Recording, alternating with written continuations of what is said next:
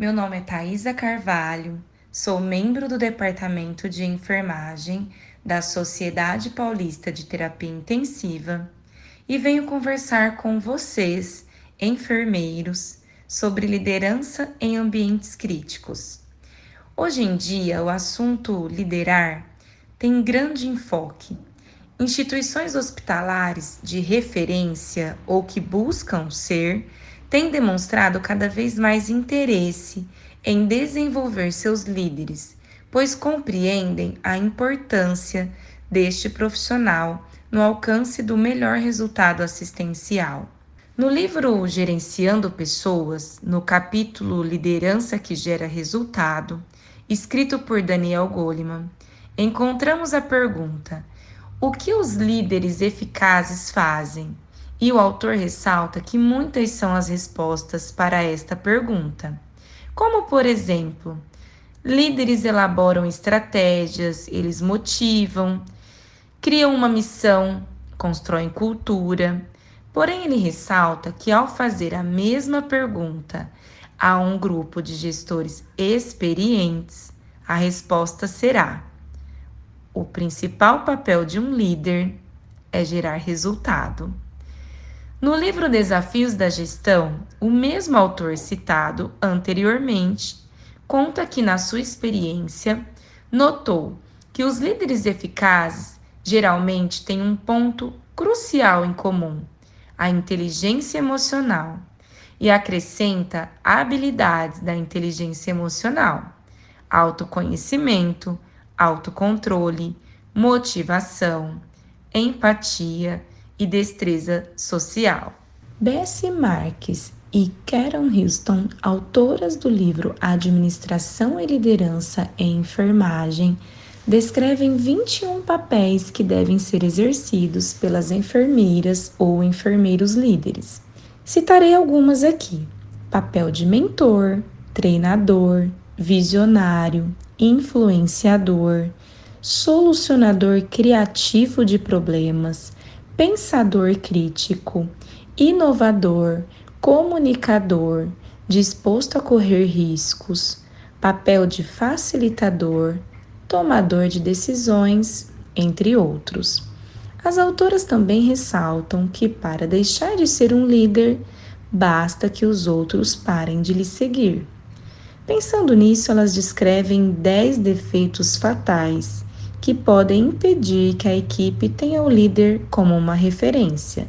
E são eles: falta de energia e entusiasmo, aceitação do seu baixo desempenho, falta de clareza em sua visão e direção, discernimento deficiente, falta de colaboração, não praticar aquilo que defende, resistência a novas ideias incapacidade de aprender com os erros, carência de habilidades interpessoais e incapacidade de desenvolver os outros.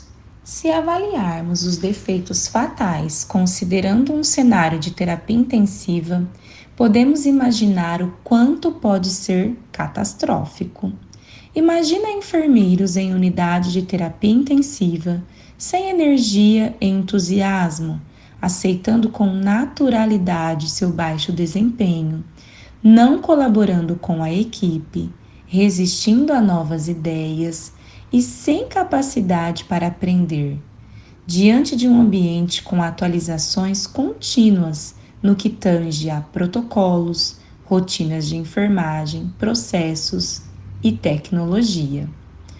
No livro Gestão, Qualidade e Segurança em UTI, o autor descreve de maneira clara e objetiva como deve ser o sistema de gestão utilizado em uma UTI.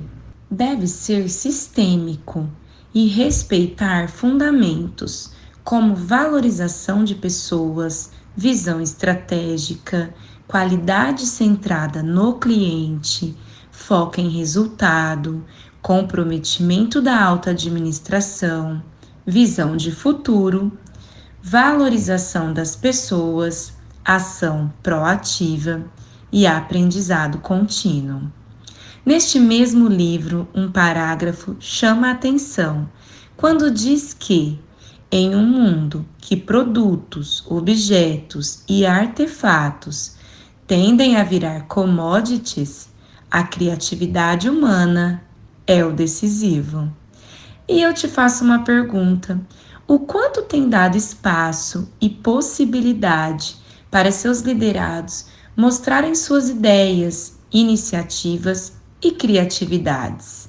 Entendemos então que a liderança do enfermeiro em ambientes como terapia intensiva é um desafio, porém com retorno positivo pela satisfação profissional e oportunidade que o enfermeiro encontra em fazer a diferença e gerar grandes resultados que impactam positivamente na assistência direta ao paciente. E principalmente elevam a satisfação da equipe técnica de enfermagem, que são essenciais na garantia do cuidado adequado.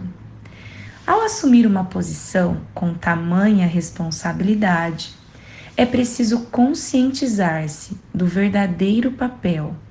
Após isso, é necessário compreender as limitações que todos nós temos e, em seguida, traçar um caminho de desenvolvimento.